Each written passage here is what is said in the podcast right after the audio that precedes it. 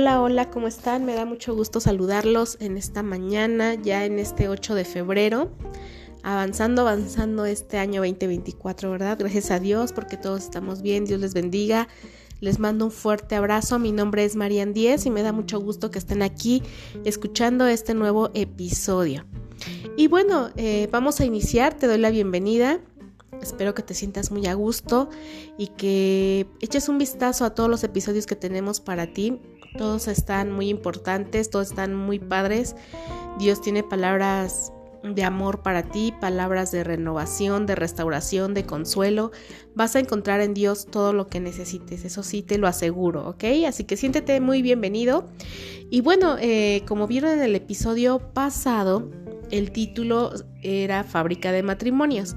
Y en este 2024 es una nueva eh, tema, un nuevo tema que vamos a estar este, tomando en este podcast Renova 2.2, sí, que se va a llamar Fábrica de Matrimonios. Así que cuando veas Fábrica de Matrimonios en algún episodio, son, eh, es un tema relacionado a la vida en pareja, en matrimonio, ajá, Así que son consejos, son citas bíblicas que nos hablan del matrimonio, que nos van a ayudar mucho. Vamos a aprender demasiado, te lo recomiendo mucho. Cada que veas un episodio aquí en este podcast de Fábrica de Matrimonios, compártelo, compártelo con más personas para que puedan ser bendecidas con estos temas ¿sí? Y que Dios haga algo grande en esos matrimonios, ¿ok? Estamos en tiempos muy difíciles donde el matrimonio está siendo muy, muy atacado porque el enemigo no quiere que las familias permanezcan. recuerden que dice la Biblia que él vino a robar, a matar, a destruir y él está destruyendo muchos matrimonios, hay muchos factores que están afectando el matrimonio, pero en estos nuevos temas de fábrica de matrimonios, así que te animo a que los escuches, a que los compartas, ¿sí? Así que cada que veas un episodio que diga fábrica de matrimonios, te invito a leerlo, te invito a escucharlo, perdón, y que lo compartas, sobre todo que anotes los puntos importantes y que estés haciendo algo por tu matrimonio. Te van a servir muchísimo. Así que, pues sin más, vamos a iniciar este tema de hoy. Aparte de estar subiendo estos temas de fábrica de matrimonios, vamos a seguir con temas este, de otros temas, o sea, otros, otras lecturas, otras, este, otros temas. No solamente el podcast se va a enfocar a fábrica de matrimonios, pero este, el de hoy es otro de fábrica de matrimonios, ¿ok? Así que Vamos a iniciar. Señor, en esta mañana te damos muchas gracias por este día, por tu amor, por tu misericordia, por permitirnos, Señor, vivir un día más, por estar iniciando nuestras actividades. Y queremos pedirte, Señor, que tú prepares nuestra mente, nuestro corazón, todo nuestro ser para aprender esta mañana acerca de este tema, Señor, de fábrica de matrimonios. Padre, yo te ruego, te suplico que tú cubras y bendigas cada matrimonio, Señor que tú has dirigido, que tú has planeado, que tú has unido, que tú has bendecido, Señor. Protege todos esos matrimonios, Señor. Cúbrelos y defiéndelos, Padre. En el nombre poderoso de Jesús te lo pedimos. Amén, amén, amén. Bien, pues en este nuevo fábrica de matrimonios vamos a estar aprendiendo sobre contaminantes para el matrimonio, parte 1. Contaminantes para el matrimonio, parte 1. Así que imagínate que está la foto de tu matrimonio, de esa boda que tuviste, o cualquier foto que tengas donde estás tú con tu esposo, con tu esposa, con tu pareja, ajá, y esa foto típica que siempre ponemos en la sala o en la recámara, donde están ambos, ¿verdad? Vestidos de novios, fue esa foto perfecta del día de la boda. La mayoría la tenemos, ¿verdad? Entonces, imagínate esa foto. Está hermosa, están guapísimos, quizá tienen un marco hermoso, ¿sí? Que resalta más esa bella foto, ajá. Y cada que la vemos, pues pasas y dices, ay, qué guapos estábamos, ¿no? hace tantos años que nos casamos, o a lo mejor fue hace poco. Y es una foto perfecta, una foto hermosa, no lo dudo, sí, son fotos hermosas que siempre vamos a conservar. Entonces, imagínate esa fotografía. Entonces, si tú le lanzaras una cucharada de pintura negra a esa, a esa fotografía, ¿cómo quedaría? Pues se va a manchar. Y si cada día tú lanzas una cucharada de pintura negra a esa fotografía y cada día lo mismo y cada día lo mismo y cada día lo mismo, ¿cómo va a quedar esa fotografía? Se va a ensuciar, se va a contaminar, se va a manchar, ajá, y entonces hasta que esa fotografía va a quedar inservible, ¿sí? Y ya nadie la va a poder retocar, nadie la va a poder arreglar. De tanta pintura y pintura y pintura se va a echar a perder, ajá. Entonces, imagínate que esto le pasa al matrimonio cuando nosotros estamos contaminando nuestro propio matrimonio. Hay cosas que vienen de afuera que quieren atacar el matrimonio y contaminarlo. Pero las que hoy vamos a ver son cosas que nosotros mismos hacemos como hombres o como mujeres para ensuciar nuestro matrimonio, para contaminarlo, ¿sí? Para herir nuestro matrimonio. son cosas que nosotros hacemos, ¿sí? Como esposos.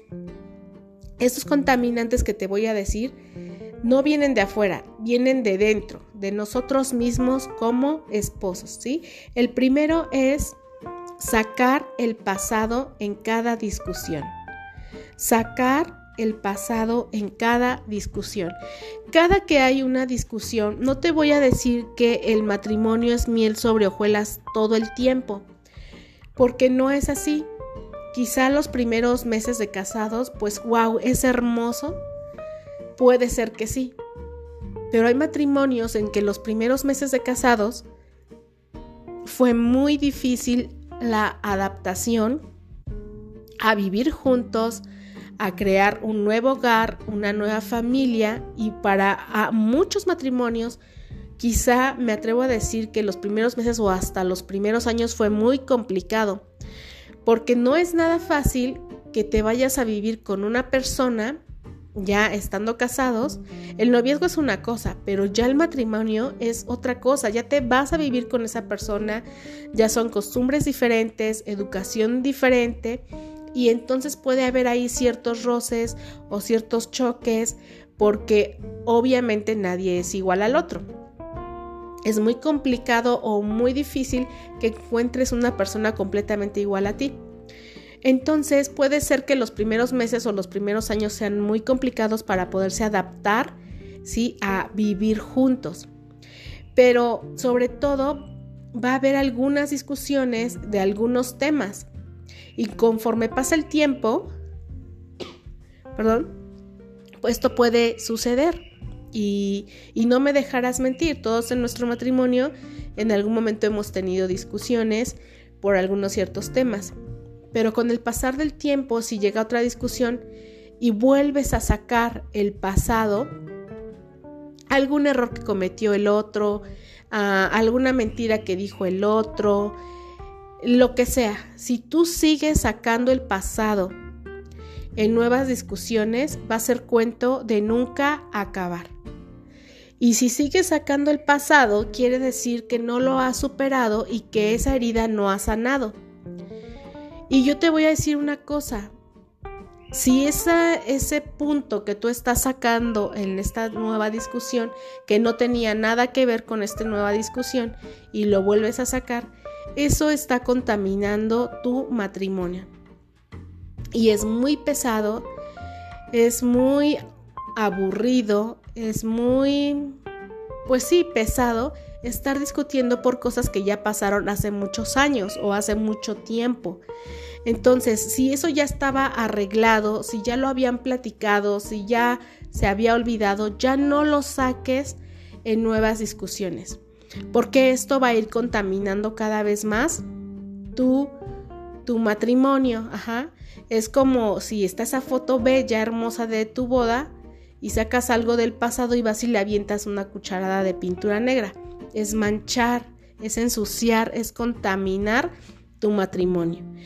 Ponte a pensar, ¿qué tanto vale la pena sacar el pasado, empezar a pelear y discutir y discutir y no llegar a nada? ¿sí? Y, y pasar un mal momento y dañar mi matrimonio. ¿Vale la pena? O sea, si eso por lo que estás peleando es tan importante como para arruinar tu relación matrimonial, o sea, ponte ahí, ponlo en la balanza, ¿no? Y más, y más si tu esposo o tu esposa no tuvieron nada que ver directamente en eso que tú estás sacando, o no son responsables directamente en eso que tú estás sacando, no vale la pena que lo saques. Si ya lo han discutido, te aseguro que él o ella ya lo tienen en mente y están seguros de que tienes la razón a la mejor hasta cierto punto. Entonces, no afectes tu relación matrimonial sacando cosas viejas. El pasado quedó atrás, ¿sí? Pasado, ya pasó. Ya no lo saques para no contaminar tu día actual.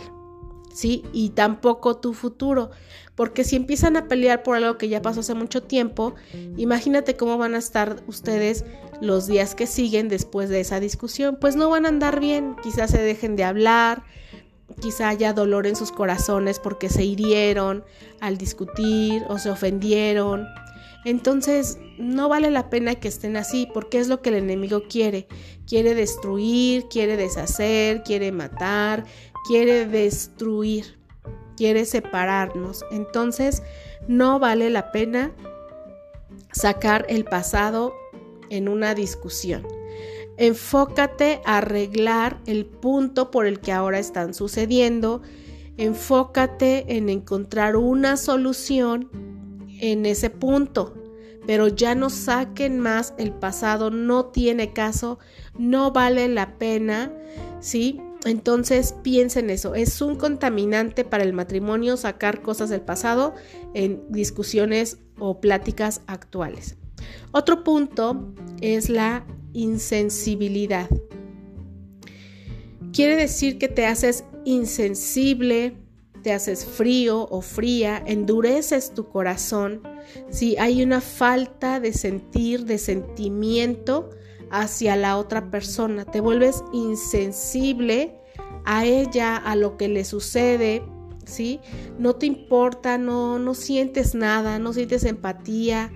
Eh, y esa sensibilidad, eso se nota y deja de eso, se siente que no le importas a la otra persona, que no siente lo que tú estás pasando, que no siente el dolor o la alegría de lo que tú estás viviendo. Fíjate que había un matrimonio donde a ella la ascienden a un puesto y ella llega muy contenta y le platica a su esposo que la habían ascendido.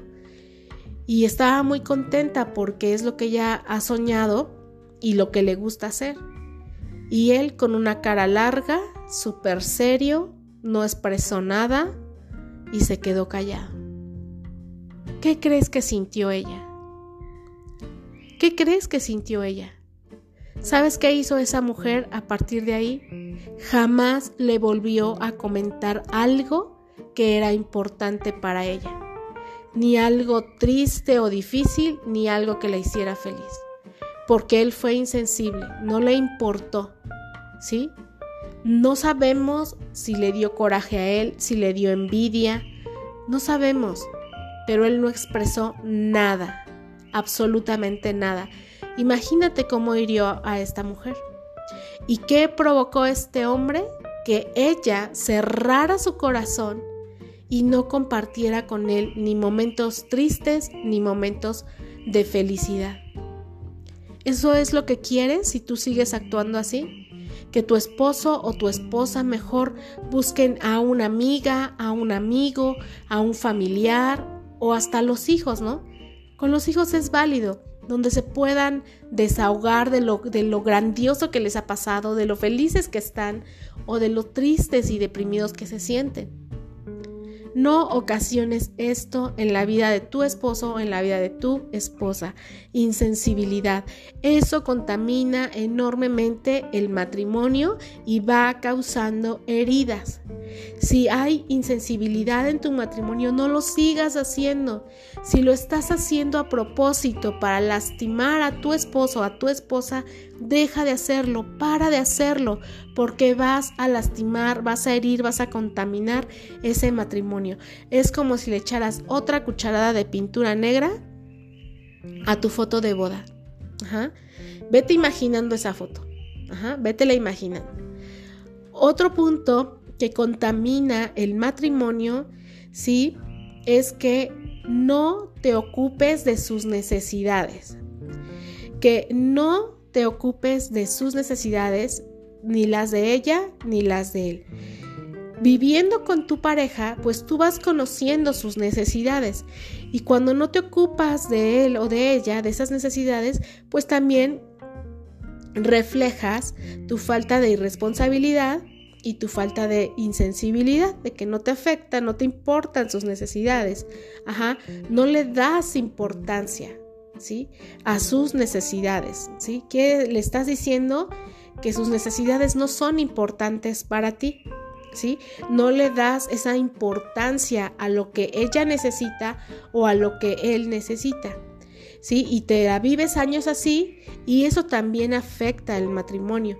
Como pareja debemos estar actuando positivamente y ocupándonos responsablemente de las necesidades de nuestro esposo o de nuestra esposa. Por ejemplo, que tenga su ropa limpia, que si ya sabes que va a llegar a comer, pues que tengas la comida preparada, que si sabes que tu esposa ya necesita un par de tenis nuevos, comprarle los tenis, comprarle este quizá una chamarra en temporada de invierno porque ya sus chamarras ya están muy viejitas o quizá solo tiene una, o sea, que tú estés al pendiente de tus necesidades, habla de que amas a esa persona, de que te interesa a esa persona.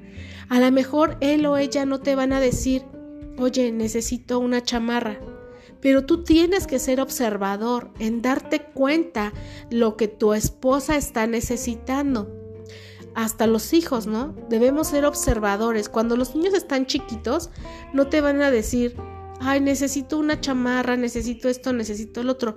Los niños simplemente se dedican a vivir, a ser felices, a jugar, ¿sí?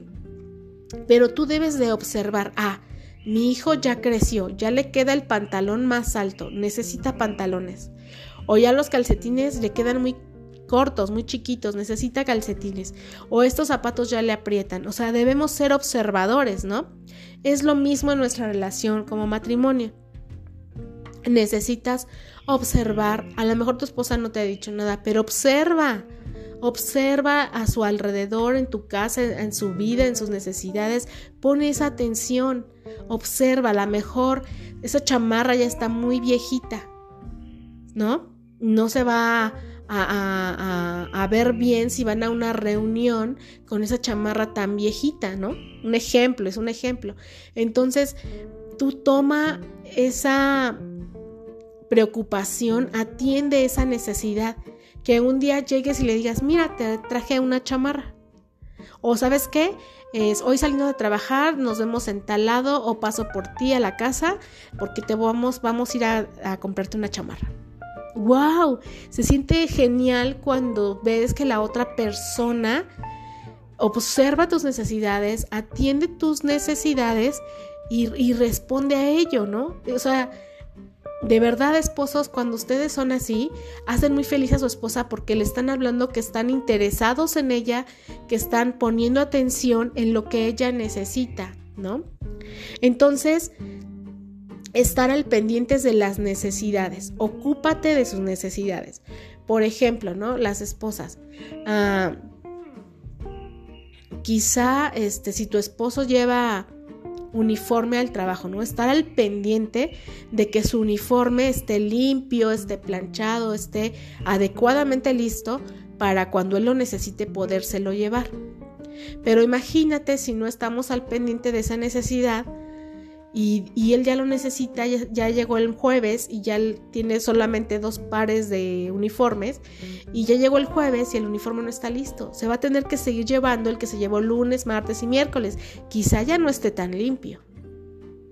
Imagínate que él se bañe, salga de bañarse y se tenga que poner el uniforme sucio porque el otro no estaba listo. ¿No? Entonces son detalles ¿sí? Que debes agradecer. Porque es algo importante, a veces se nos olvida agradecer. A veces no agradeces porque tu uniforme está limpio, porque tu ropa está lavada, porque tu ropa está doblada, porque tienes comida rica y caliente en tu casa. A veces no agradeces porque tu esposo te llevó pan para cenar o porque te llevó tacos para cenar o no agradeces que te llevó no sé, unas cortinas, unas sábanas, algo. Tienes que agradecerlo. Aunque sé que te haya llevado un chocolate, que haya llegado y te dé un chocolate, quiere decir que se acordó de ti. Entonces debemos ser agradecidos. Acostúmbrate a decir gracias, gracias, porque hay veces que hacen algo por nosotros y lo tomamos como que ah, pues ya sabe que lo tiene que hacer, ¿no? Y ya no das las gracias. No, hasta porque te sirven un vaso de agua, da las gracias. Debemos ser amables con nuestros esposos y nuestras esposas, ¿sí? Porque por eso suceden muchas circunstancias que nos van alejando. Así que acuérdate, ocúpate de sus necesidades y aprende a dar gracias en cualquier detalle que haga ella o él por ti. El siguiente punto es enfermedades. No se atienden, no se ayudan, no se cuidan, no preguntas cómo te sientes, a veces nada más la agarras, la llevas al doctor, ya le compraste el medicamento, pagaste la consulta, la dejas en la casa, te vas a trabajar y tan tan. Oye, ¿qué pasa? ¿Qué es eso? No, no es solamente eso. Es bueno que la lleves al doctor, es bueno que le compres el medicamento, pero tienes que estar al pendiente de ella.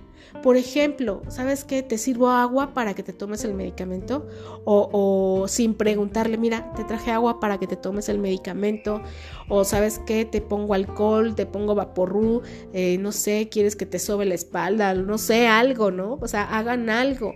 O sea, atiendan al enfermo, ¿no? Si tu esposo es el enfermo, atiéndelo hazle su comida favorita, este, no sé, o sea, si está, está eh, del mal de la garganta o algo así, pues cuida que no tenga este, corrientes de aire, eh, llévale su medicamento a la cama, tómale la temperatura, no sé, o sea, atiendan, se pregunten, ¿no? ¿Cómo te sientes? ¿Cómo amaneciste hoy? ¿Ya te sentiste mejor?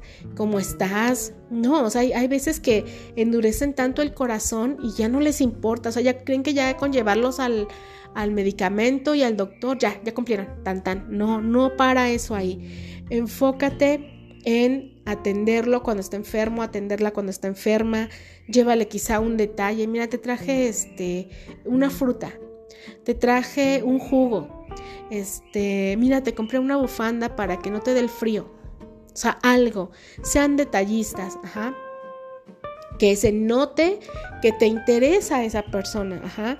Ayúdala, quizás si tu esposa está ardiendo en temperatura, pues no se va a poder lavar la ropa de los niños ni tu ropa. O no se va a poner a cocinar. Cuando estamos enfermas, de verdad, muchas veces enfermas estamos haciendo las cosas. Pero cuando ya te enfermas demasiado, no puedes pararte a estarte mojando, a estar este, cocinando. Entonces, entra tú a ayudarla, ¿sí? Prepara la comida o si no sabes cocinar, trae algo preparado de la calle para que ella repose, se mejore se sienta mejor y pronto pueda cocinar. Ajá, pero debemos de atendernos en la enfermedad. Además, cuando te casaste, hicimos votos de que íbamos a estar apoyándonos en la salud y en la enfermedad. Así que nos toca ayudar en ese tiempo cuando ellos o ellas están enfermas. ¿Ok? Cuídala, cuídalo y atiéndelo. Otro punto que contamina el matrimonio es que no no te interesas ¿sí? Por sus preocupaciones, ¿sí? Dices, ay, ¿eso qué? O sea, ¿de qué te preocupas? No, todos somos diferentes y a lo mejor lo que a ella le preocupa a ti no, y a lo mejor lo que a él le preocupa, a ti no, pero no debes de ser indiferente, que es lo que ve, lo que estábamos viendo, no debes de ser insensible, tienes que preocuparte, tienes que, ser em, empático con lo que ella siente, y con sus preocupaciones. No le hagas sentir que sus preocupaciones no son importantes, que no son válidas, que son tonterías las, por las que se preocupa que no le das valor a sus preocupaciones, que no te interesan, quizá te ríes de sus preocupaciones, no la escuchas, no lo escuchas, no hagas eso. Eso lastima a la otra persona y contamina tu matrimonio. Es como si le echaras otra cucharada de pintura negra a tu fotografía. Eso va deteriorando el matrimonio, lo va maltratando, ¿sí? Entonces, no hagas eso. Preocúpense juntos, solucionen juntos, atiendan las situaciones juntos, den ideas juntos, luchen juntos. O sea, son uno, son uno. Por favor, no hagan esto porque esto va a afectar el matrimonio, ¿ok? Y otro punto es la indiferencia, ¿no? Que va un poco ahí de la mano con la insensibilidad. La indiferencia es que no hay interés hacia la otra persona en nada, no te interesa nada, la ves, si acaso le dices ya vine, ya me voy y tan tan. Qué feo, qué feo realmente porque se te olvida cuando eran novios cómo lo tratabas o cómo la tratabas y ahora que es así de grosero o de grosera es muy feo. No te augura un buen futuro si tú sigues haciendo estos errores. No seas indiferente. Ajá. Sí, cuando hay indiferencia es que no te interesas en sus cosas, en su persona, quizá en su dolor, como te decía, en sus preocupaciones. Deja la indiferencia porque eso no los va a llevar a nada bueno. No seas indiferente. ¿Sí? Todo esto mata y contamina el amor, el matrimonio y causa heridas muy profundas. Imagínate un trozo de madera, ¿sí? Grueso, hermoso el trozo, así frondoso, y agarras y agarras un serrucho. Cada que tú eres insensible, cada que no te ocupas ni te preocupas por sus necesidades, cada que no, te, no la atiendes y te eres indiferente y no te interesa su vida ni nada de eso, es como si agarraras ese serrucho y le haces y le haces una cortada al tronco. Mueves el serrucho sobre el tronco y ya dejaste esa marca del, del serrucho en el tronco. Es como si le hicieras una herida a su corazón. Y vas y vas hiriendo a la otra persona y vas hiriendo a la otra persona con la insensibilidad, con cada discusión, con cada discusión agresiva donde no llegan a un buen punto, es herir el matrimonio. Con eso, con la insensibilidad, cuando endureces tu corazón, cuando hay falta de sentimiento, cuando no te preocupas, cuando no atiendes, cuando la desvaloras, cuando te ríes de ella, de él, cuando no lo escuchas, cuando no la escuchas, cuando eres indiferente, vas provocando esa herida esa herida en su corazón. Y esa herida, imagínate que cada día mueves más ese serrucho, más ese serrucho, pues va bajando, ¿no? Va bajando, va cortando, va cortando, va cortando, hasta hacer pues el corte más profundo. Cuando nosotros hacemos todo esto en el matrimonio, pues vamos que, provocando que la herida sea más profunda, más profunda. Entonces evita cometer estos errores porque pueden llegar a herir tanto, tanto que un día te van a decir adiós si no cambias. Y mira, que ejemplos tengo muchísimos. Tengo muchísimos. Si de verdad te interesa salvar tu matrimonio, tu familia, ¿sí? Deja de cometer estos errores porque tarde o temprano te van a decir adiós, porque esa persona va a estar tan herida, tan herida con heridas tan profundas que un día ya no va a aguantar más. Un día ya no va a aguantar más. Y quizá no te va a dejar por otro, no, o por otra. Se va a ir porque está tan herida que ya no puede aguantar más. porque una herida más puede ser para ella algo tremendo. ¿Sí? O sea, no te estoy diciendo, muchas personas se van porque ya no aguantan una herida más, porque se cansan de ser heridos. Entonces deja de cometer esos errores. Esa persona quizá con el paso de los años y sobre todo si Dios los ayuda, Dios va a sanar su vida, Dios va a restaurar su vida y quizá Dios les prepare a una nueva persona para su vida. Una persona que sí los valore, que sí sea esa parte que ella necesita, que él necesita. Entonces, deja de hacer esto, deja de cometer esos errores. Recuerda el pacto que hiciste. La palabra, sí, que tú diste el día de tu matrimonio fue un voto que hiciste delante de Dios un pacto que hiciste delante de Dios y de todas las personas que estaban ahí en tu boda. Así que cumple ese pacto que hiciste y no cometas más estos errores. Así que si verdaderamente te interesa tu matrimonio, empieza a hacer los cambios necesarios antes de que sea muy tarde. Y te voy a compartir estas citas bíblicas, te invito a anotarlas, es Efesios Anótalo ahí, Efesios, ya estamos terminando. Efesios capítulo 2. Ah, es que con la izquierda me cuesta. Efesios capítulo 2, verso 21 y 25. Efesios 2,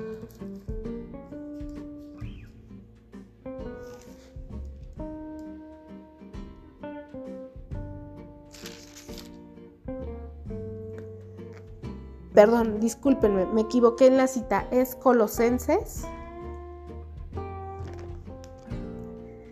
Les voy a dar dos citas, es Colosenses 2, ahora sí está bien. Discúlpenme si aquí con tantas notas me confundí. Pero es Colosenses capítulo 2, verso 6 y 7. Dice, por tanto, de la manera que habéis recibido al Señor Jesucristo, andad en Él, arraigados y sobreedificados en Él, y confirmados en la fe, así como habéis sido enseñados, abundando en acciones de gracias. Como hijos de Dios, teniendo la fe en el Señor Jesús, nuestras acciones deben de ser de bien, y más para tu familia, para tu esposo y para tu esposa, porque muchos y muchas son candil de la calle y oscuridad de su casa. Afuera son un amor, ah, pero ¿qué tal en su casa? ¿No? Tienen un carácter, ¿sí? Insoportable. No se les puede decir qué bonitos ojos porque ya explotaste, ¿no? Hasta porque te chulearon los ojos. Entonces, no, como hijos de Dios, ¿sí? cimentados en la fe que tenemos de nuestro Señor Jesús, debemos abundar en acciones buenas, en acciones dignas de un hijo de Dios. Quizá tú pedías una gran familia, un gran matrimonio, y ahora que Dios te lo dio, ¿qué haces con él? ¿Qué haces con esa esposa que Dios te dio, que tú se la pediste? ¿Qué haces con ese esposo que Dios te dio, que tú se lo pediste? ¿Qué haces? ¿sí? Un día vas a dar cuentas, así que como hijos de Dios debemos abundar en acciones de bien, ¿sí? Y la última cita es Cantares, capítulo 8, verso 6. Cantares, Cantares capítulo 8, verso 6 al 7. Dice, graba mi nombre en tu corazón, graba mi imagen en tu brazo. Tan fuerte es el amor como la muerte, tan cierta es la pasión como la tumba. El fuego del amor es una llama que Dios mismo ha encendido. No hay mares que puedan apagarlo, ni ríos que puedan extinguirlo. Si alguien se atraviesa a ofrecer todas sus riquezas a cambio del amor, no recibirá más que desprecio. Qué bonito, ¿verdad? Cuando hay ese amor, cuando estamos iniciando, ¿verdad? En el noviazgo, en el matrimonio, ese amor está ardiendo, está, está a su máximo, ¿no? Es, es, hermoso esa etapa.